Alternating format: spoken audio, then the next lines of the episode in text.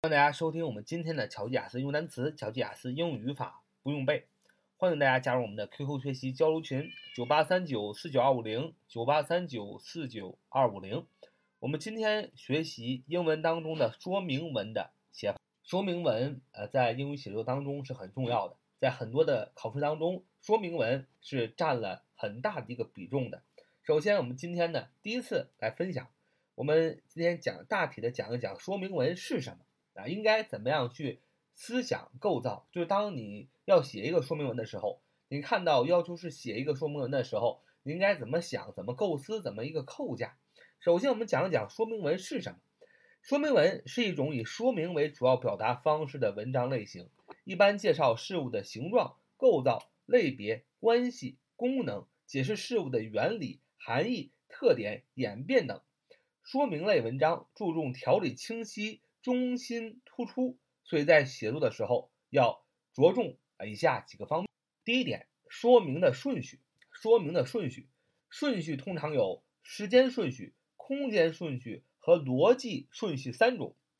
时间和空间顺序是说明文常见的两种说明顺序。逻辑顺序包括总分总。啊，承接式和递进式三种，这是什么意思呢？啊，可能大家听完定理很困惑，其实一点不需要困惑，其实很简单。说明文首先第一点就是顺序啊，顺序很重要，顺序里边包括时间、空间和逻辑。什么叫时间顺序？简单啊，说明文，比如说说明这个人他现在是很年轻的，现在 now 啊，n o w 现在。然后呢，他变得啊，这个变到中年了啊，从年轻变到了中年了。Then，然后 T H E N，然后然后，然后过后来啊，后来以后 Afterwards，后来以后 Afterwards，A F T R W A R D S，后来他变得非常的 old 啊，变得非常老啊，这就是时间顺序嘛，对吧？或者说他这个呃三十年以后啊，thirty。啊，years later，啊，thirty thirty years later，然后变得很老，所以这就叫时间顺序。Now，现在，then，然后，afterwards，以后，或者说 thirty years later，或者三十年以后，这就是表示一个人的时间顺序。你写说明文的时候，你说明这个人的时候，你可以说他现在怎么样，然后他怎么样，最后他变得很老，是吧？这就叫时间顺序的说明文。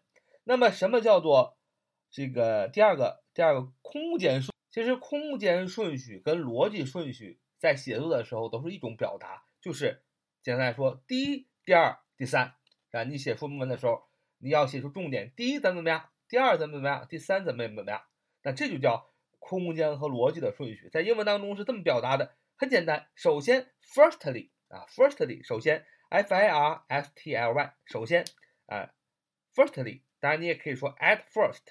First of all 都是首先和第一的意思啊，然后然后第二啊就是 secondly，s e c o n d l y，第二啊，其次之后都是这意思。你也可以用 then next，对吧？然后最后啊，in the end，finally，eventually，at last，都是终于最后啊，就是第一、第二、第三啊。你也可以说 thirdly，如果你想说好几点的话，thirdly 啊第三，然后呢，你也可以说。Last but not least，啊，就是最后但同样重要的是，这就是啊所谓的空间和逻辑的顺序，就是第一、第二、第三啊。那么说明文啊，第二个说明的方法怎么说明呢？啊，说明文讲究客观性，以客观的角度说明事物或事理。在写说明文时，可采取以下的方法来增加文章的客观性：下定义、打比方、做比较、举例子、列数字等。那么简单来说呀，呃，说明文非常重要的一点就是有数字。如果说你能知道它的准确的数字的话，啊，那就是非常出彩的啊。什么叫列数字呢？就是列数据啊。呃，这个外国人也好啊，中国人也好，写东西啊都需要准确的数字。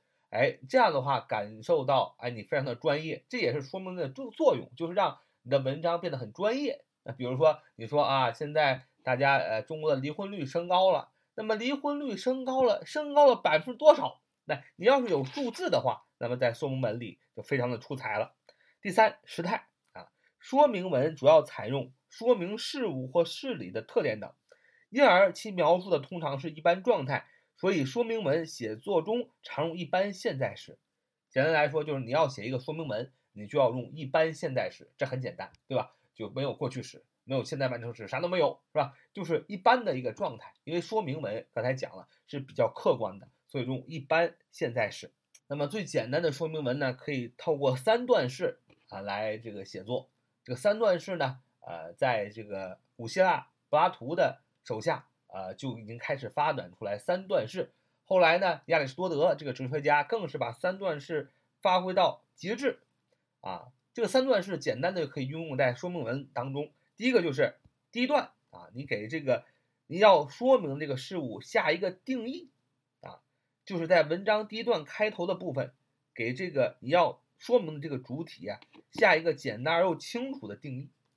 比如说，哎，你说明什么？你说明我的屋子啊，你说我的屋子啊，我住的这个屋子虽然年代久远，但是它是名人住过的，我在这里住着很荣幸。哎，这是下了个定义，清楚的表明你要说明的这个事物，你的房子。第二步，顺序展开说明，什么意思呢？就是你说你题目上说了，我这是老房子。你说第一点，我这老房子什么时候时候开始建的？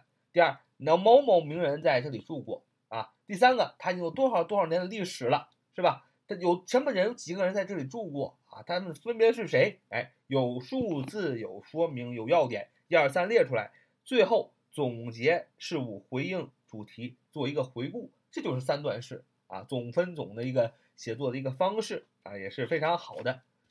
那我们给大家呢一个例子，那么中国啊一说明中国的事物，中国绕不开的一个事物，要一定要说明，那就是中国的长城啊，中国长城有着两千多年的历史啊，长城是非常非常有名气的，所以一写说明文。